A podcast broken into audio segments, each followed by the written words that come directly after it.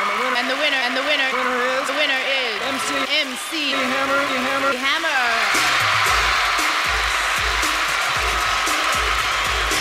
You can't touch this. You can't touch this. Vous êtes acteur des courses, vous connaissez forcément l'IFCE. L'IFCE, c'est l'Institut français du cheval et de l'équitation, l'établissement qui œuvre au développement de la filière équine et notamment euh, des courses hippiques. Euh, L'IFCE accueille en son sein des professionnels de, de la filière course, notamment dans ses comités de concertation où l'on exprime, on travaille sur les besoins de la filière ainsi que sur les grands enjeux sociétaux auxquels nous devons faire face, comme le développement durable ou encore le bien-être animal. Dans ces comités de l'IFCE siègent notamment les éleveurs de galopeurs, les entraîneurs, la FASEC ou encore les sociétés mères France Gallo et le Trot.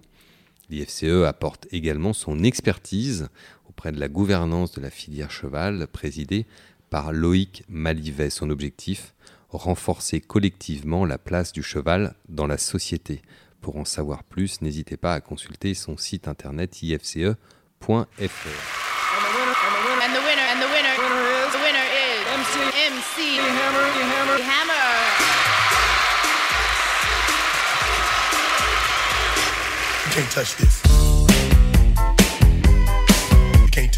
Bonjour à tous et bienvenue dans le Talk de Jour de Galop, une émission exceptionnellement enregistrée le mardi en ce 23 novembre. Nous vous avons concocté une émission spéciale euh, vente. En effet, l'automne n'est pas seulement la saison des feuilles mortes, des test matchs de rugby. J'espère que vous avez été nombreux à suivre la victoire des Français contre les All Blacks samedi au Stade de France, mais c'est également pour nous, dans les courses de chevaux, la saison des ventes. C'est pourquoi nous recevrons aujourd'hui Freddy Powell euh, d'Arcana qui va nous parler euh, à la fois du marché de l'automne et de ce que l'on peut attendre des ventes à venir en décembre. Et puis en seconde partie d'émission, nous aurons également en ligne Arnaud Angélium euh, d'Octave euh, autour de moi, autour de la table aujourd'hui, en Zoom, à distance. Ça n'a pas le même charme, mais on se voit quand même grâce aux écrans.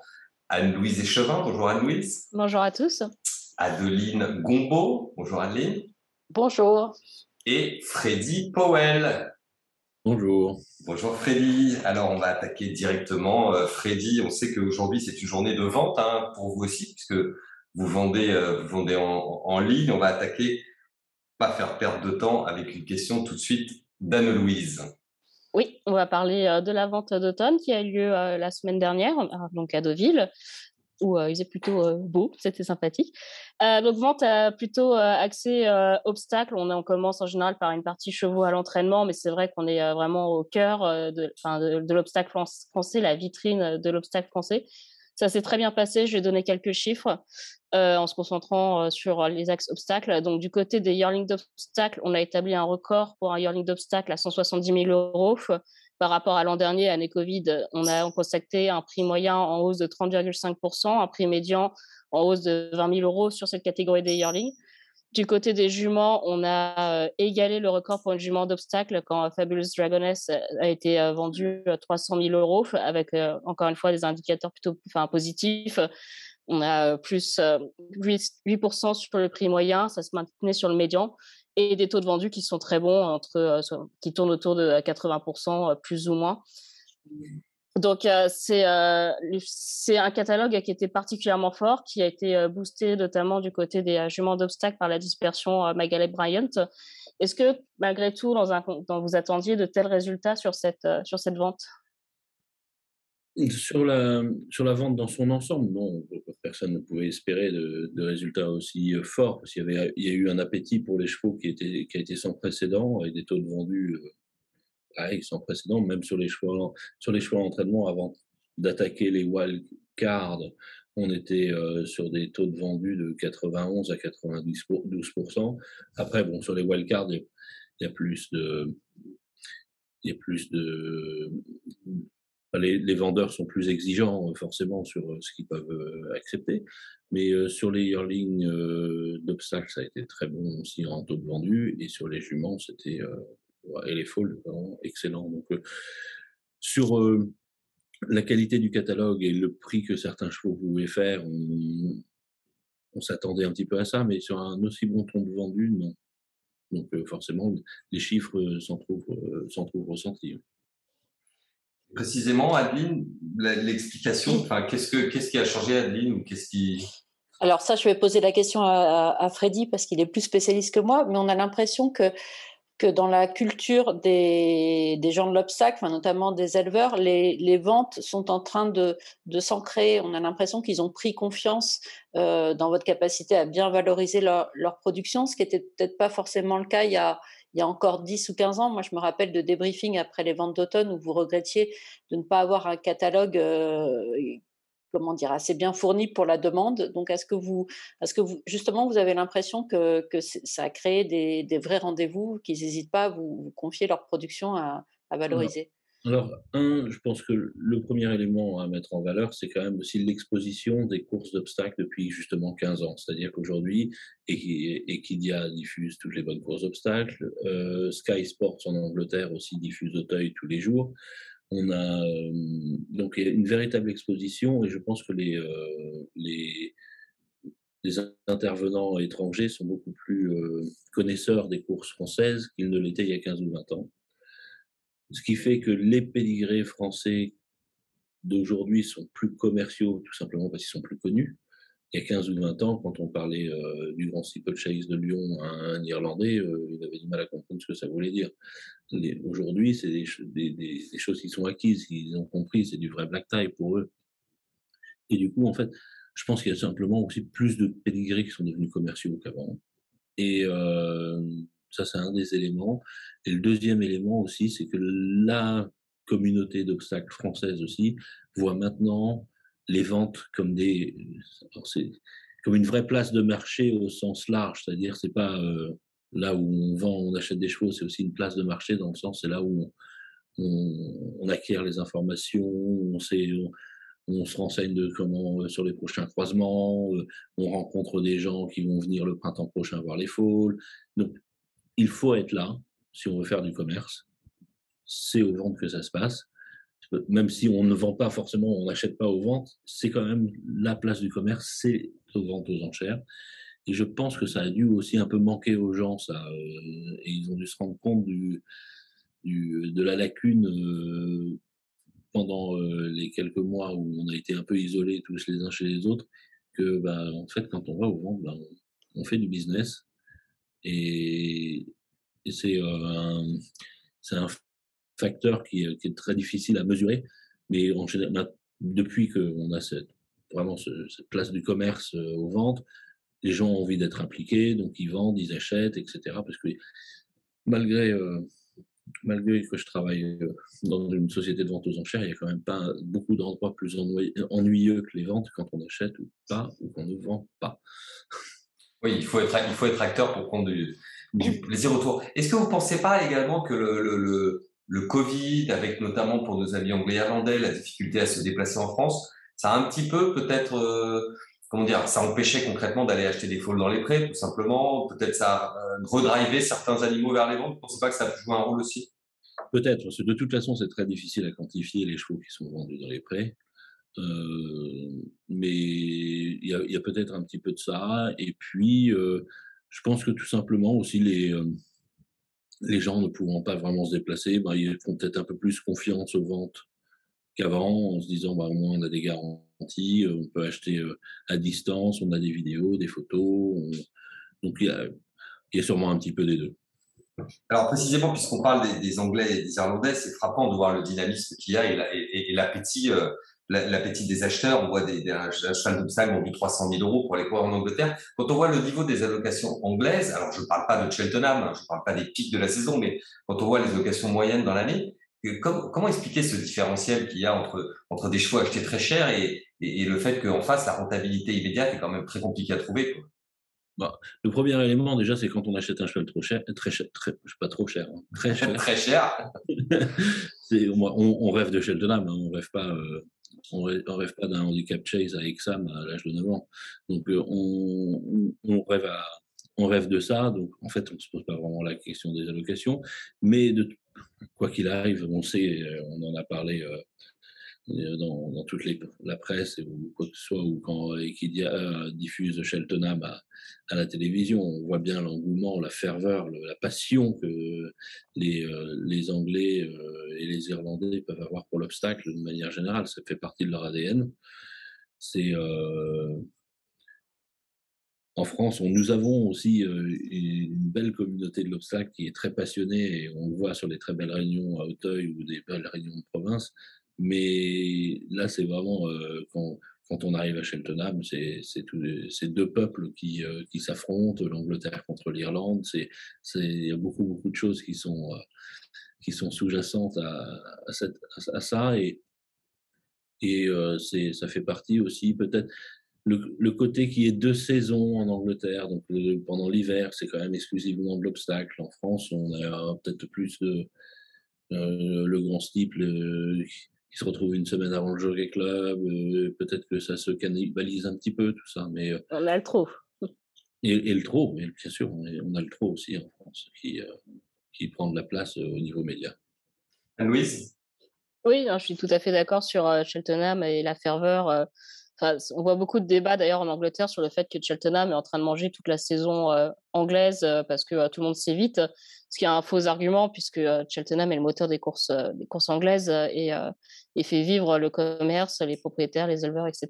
Donc c'est plus le programme en général qui pose problème et justement ces allocations.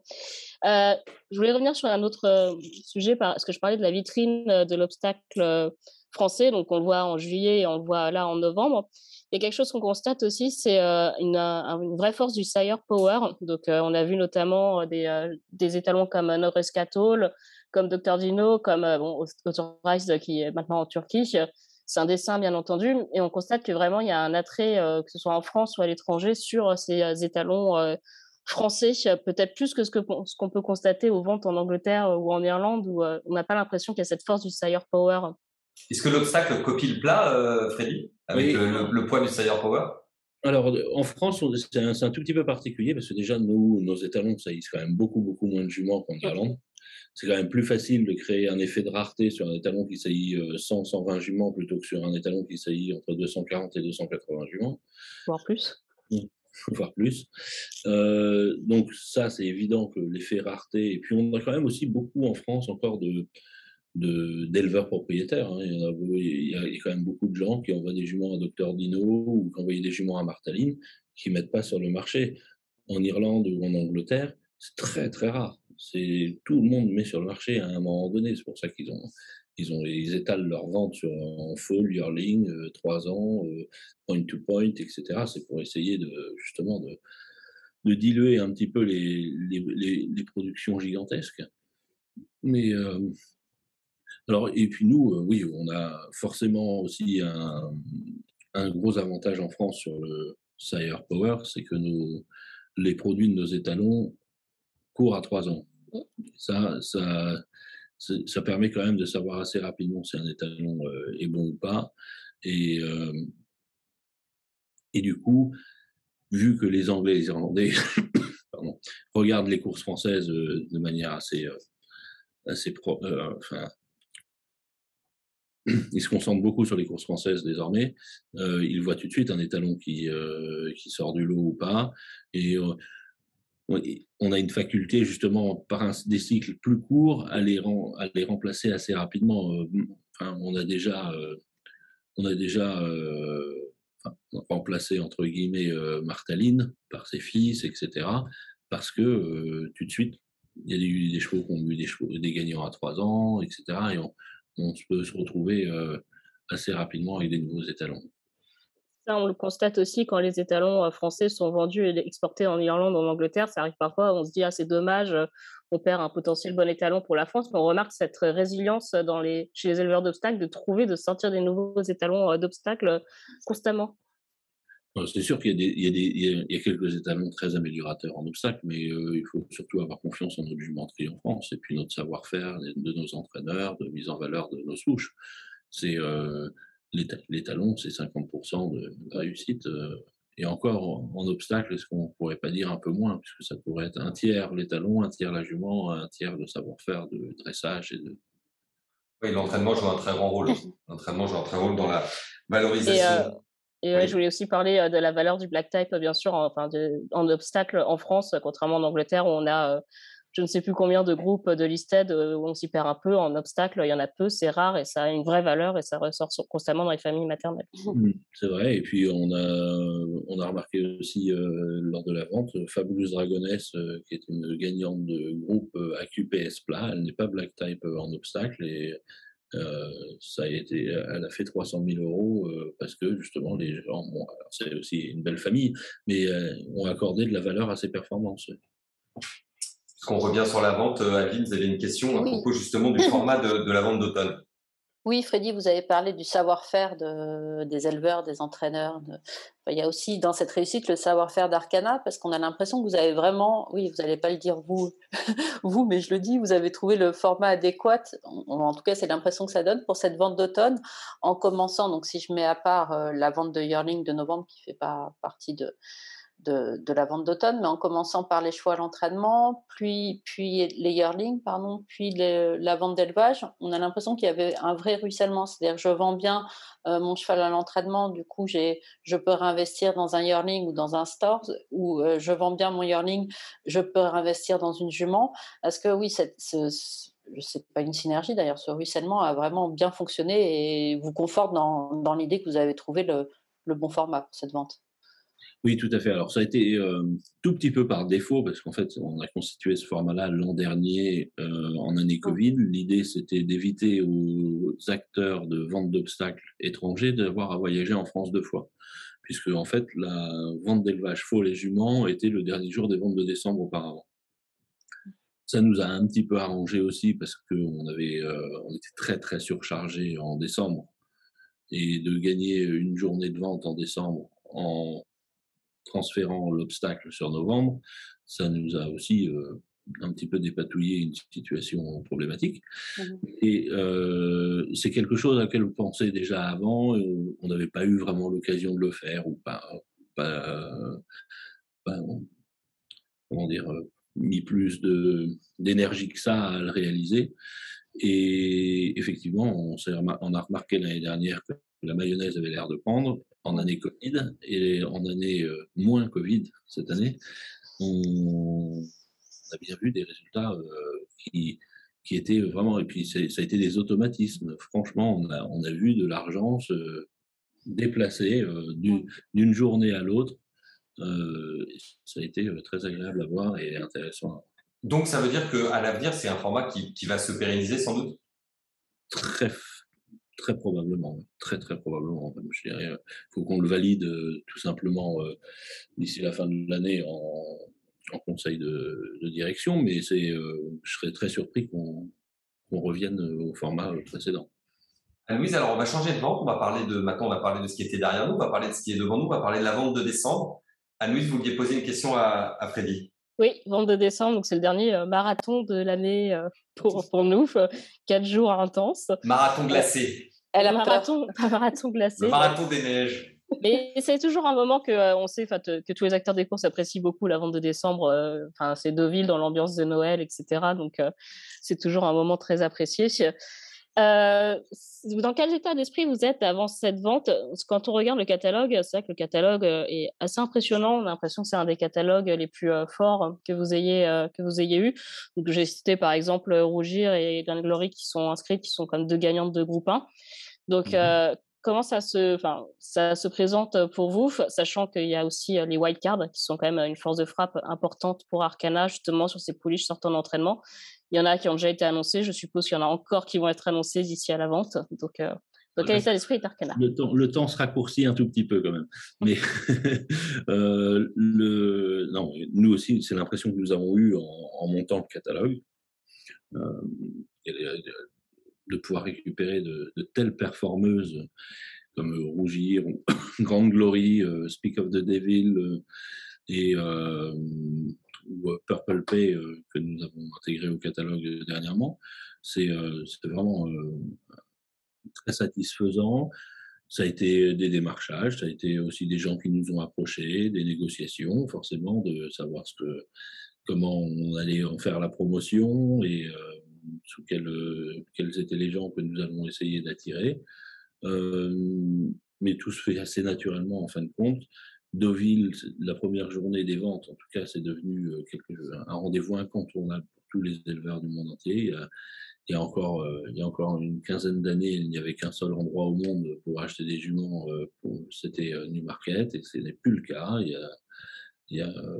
Si on veut acheter des chevaux en Europe, Deauville est vraiment très compétitif et on, attend beaucoup de monde, euh, des Américains, des Japonais. Euh, les Australiens ont plus de difficultés pour venir. Il y en aura quelques-uns, mais les, ceux qui viendront représenteront, en représenteront d'autres. Et puis, euh, on aura aussi des vidéos, des photos et quelques agents français qui, bien sûr, pourront communiquer en direct avec eux. Oui, vous avez. Pardon, je vous Je pose juste une petite question sur euh, justement l'aspect, euh, enfin, The Place to Be, euh, entre guillemets, pour Deauville. Il y a quelque chose qui est très marquant, c'est aussi que Deauville est devenu pour une place très importante pour la vente des, des bons, des, des, provenant des bons élevages allemands. Quand on regarde le catalogue, on voit beaucoup de très bonnes souches allemandes. C'est quelque chose qui est assez particulier à Deauville. C'est que l'Allemagne s'est déplacée à Deauville, on a l'impression. Alors, c'est devenu, c'est, Deauville est devenu la place de marché continentale, entre guillemets il n'y a, a, pas de vente en Allemagne euh, digne de, de, ce, de, ce, genre de, de, chevaux de valeur euh, en élevage, en tout cas. Et on, travaille beaucoup en Allemagne toute l'année. Ludovic Cornuel et Bernard Salva passent pas mal de temps là-bas et sont en contact très très régulier avec les entraîneurs, les propriétaires allemands. C'est un travail de fond qui est fait depuis maintenant plusieurs années et, et, et c'est quand même la place de vente naturelle pour euh, les Allemands, euh, sachant que voilà, ils peuvent venir en camion, c'est quand même plus simple que d'aller ailleurs. Et, euh, ils ont pris confiance dans, dans notre marché au fur et à mesure qu'on les a incités à venir. Et beaucoup viennent d'eux-mêmes maintenant. Et je pense que tout simplement aussi de vendre en Europe, en euros, c'est quelque chose qui leur parle. De ce point de vue-là, le Brexit, le Brexit vous, vous, aide aussi finalement, vous sert, enfin consolide cette position, euh, cette position continentale?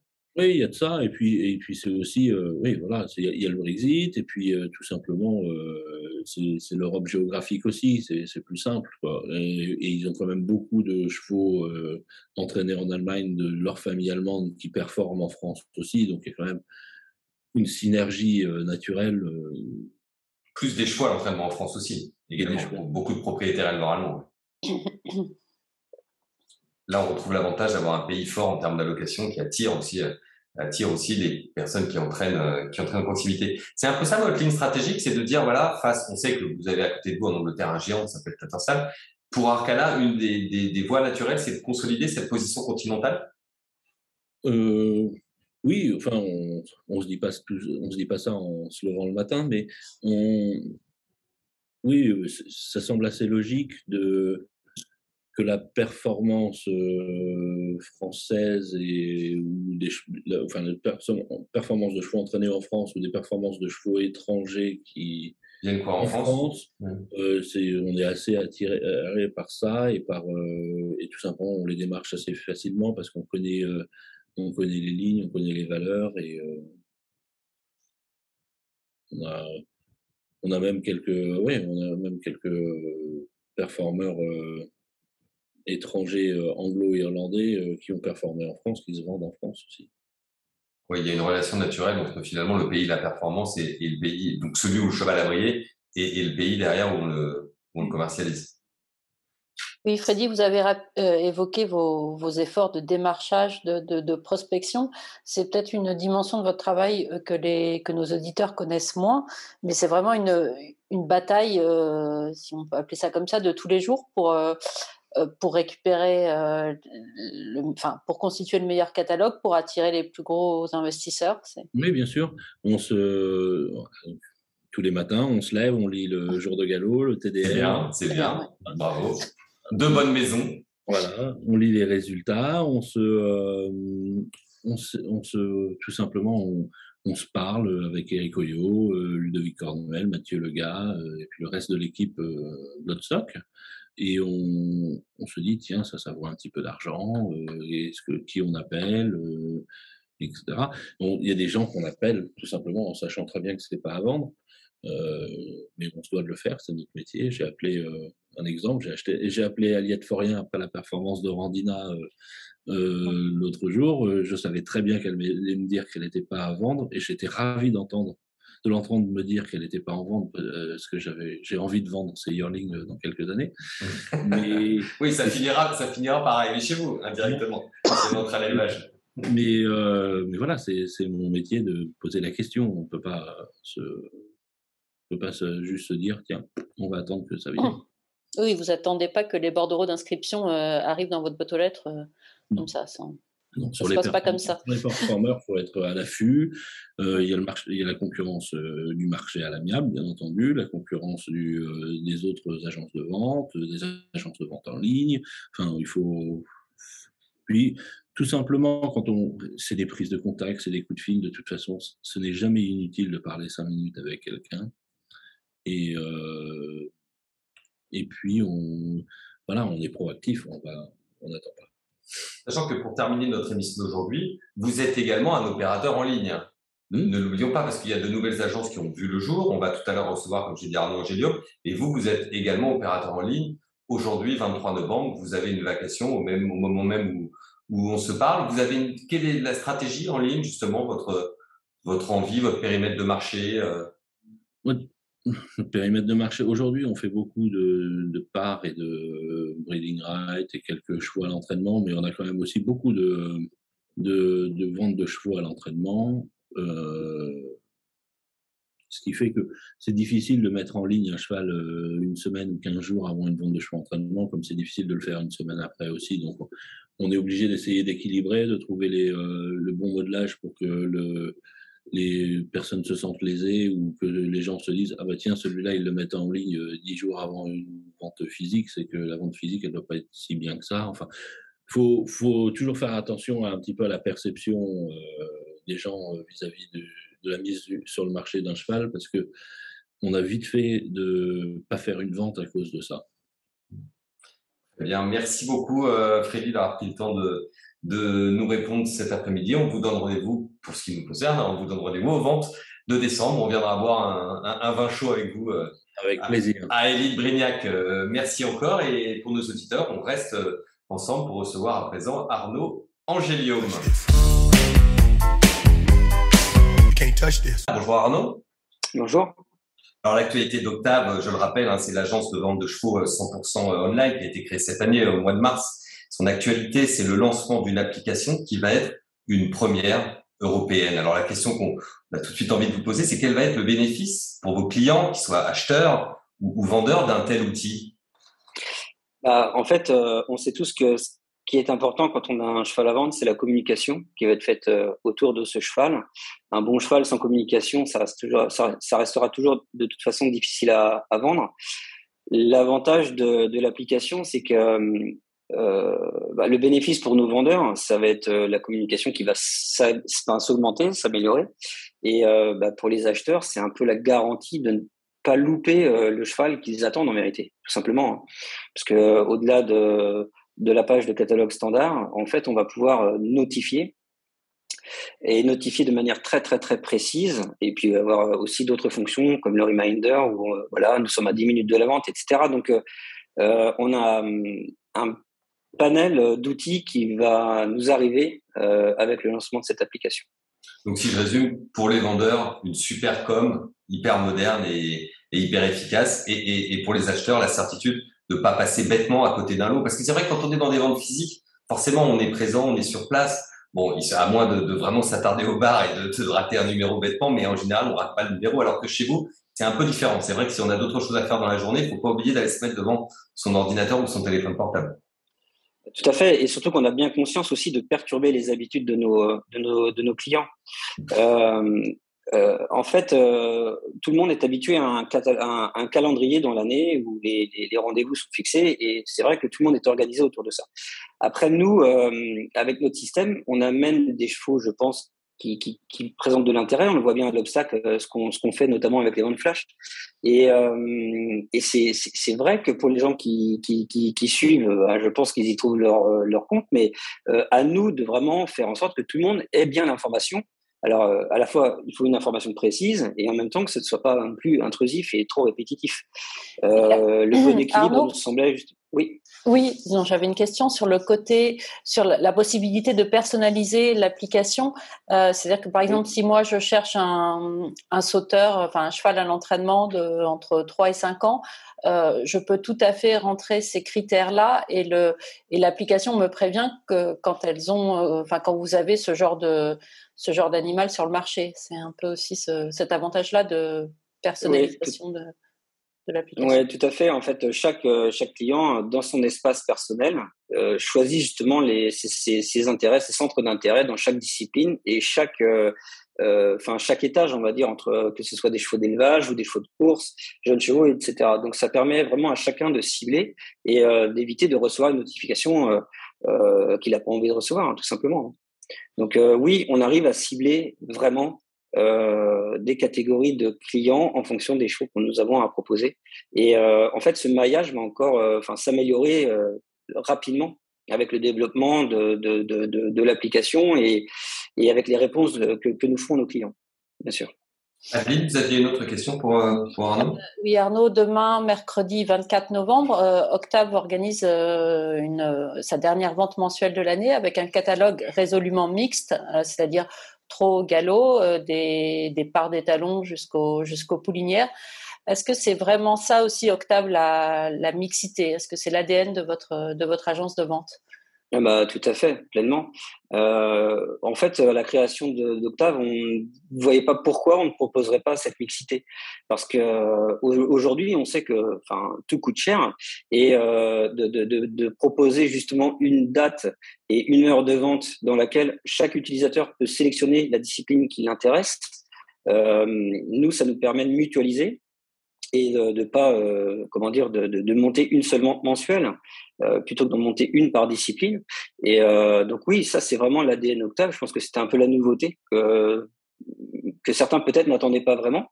Mais enfin nous en tout cas on ne sent pas du tout de ça gêne pas nos utilisateurs du tout quoi il y a aucun souci au contraire, j'imagine que vous espérez aussi créer des vocations. Euh, euh, par exemple, je me connecte à votre vente et je suis plutôt intéressée par un trotteur, mais je vois une poulinière pur sang qui m'intéresse. Euh, pourquoi pas? Enfin, on sait qu'il y a qu'il y a des vases communicants entre entre les disciplines. Bien sûr, bien sûr. On a on a vraiment une réaction surtout. Enfin, je vais mesurer un peu plus chez les trotteurs qui qui se surprennent un petit peu de la puissance du marché à l'obstacle, enfin au galop, parce que ce sont vraiment des, des disciplines de ce point de vue-là qui sont différentes.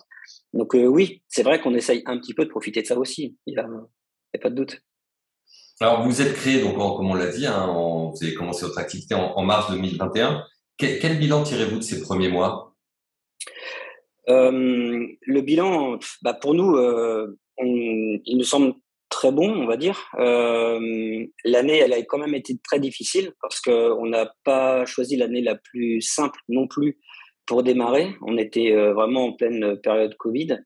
Euh, on a on a eu un on a profité de cette période quand même parce que on s'est quand même rendu compte que la population se euh, enfin travaillait encore plus avec les outils informatiques. Donc ça nous a permis vraiment de c'est un petit peu ça qui nous a euh, déclenché hein, véritablement. Mais euh, et après pour revenir sur ce qui s'est passé cette année, ben les ventes globalement se sont plutôt très très bien passées. On a monté aussi euh, la vente événement annuelle voire à des rouges terres. avec, enfin, on, a battu dans cette vente-là le record hein, en, termes de chiffre d'affaires. Et puis, et puis, on voit aussi un vrai, vrai intérêt, surtout dans la discipline de l'obstacle, euh, que les gens ont pour les ventes flash. Ça, c'est euh, clair. Adeline? Quel, euh, vous venez de lancer une application, mais j'imagine que vous avez d'autres développements en tête. Est-ce que vous avez une idée justement des, des, axes de développement que vous pourriez mettre en place dans les, dans les mois à venir pour monter encore en puissance? Euh, Oui, on a, on a vraiment, vraiment des projets. Euh, on en parlera, je pense, en début 2022. Euh, là, on va dire que tout est quasiment prêt, mais on a un petit peu besoin aussi de cette trêve hivernale pour euh, vraiment bien ficeler euh, tous ces projets et pouvoir communiquer dessus. Donc euh, rendez-vous début 2022 pour Il faut qu'on se montre encore patient. Oui. Eh oui, je suis désolé encore. Pas de scoop aujourd'hui. pas de scoop aujourd'hui. Non, je pense que déjà le lancement de l'application nous suffit pour le moment, bien sûr. Vous a beaucoup occupé aussi, j'imagine. Oui, bien sûr. Arnaud, merci beaucoup. Merci euh, d'avoir été avec nous aujourd'hui. On vous souhaite une très bonne continuation. Adeline, merci. Merci à vous. Anne-Louise. Merci beaucoup.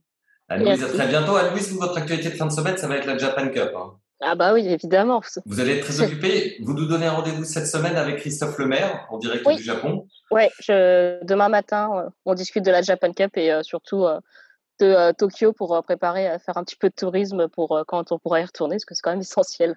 Voilà, dans, le podcast préféré de tous les fans du Japon et de l'actualité internationale que vous retrouvez sur le site de Jour et qui s'appelle Big in Japan, hein, en hommage à la chanson New Wave euh, bien connue. Merci à tous de nous avoir euh, suivis aujourd'hui. Euh, on vous donne rendez-vous dans un premier temps donc avec Anne-Louise pour Big Japan et en fin de semaine pour votre prochain numéro de rendez-vous avec.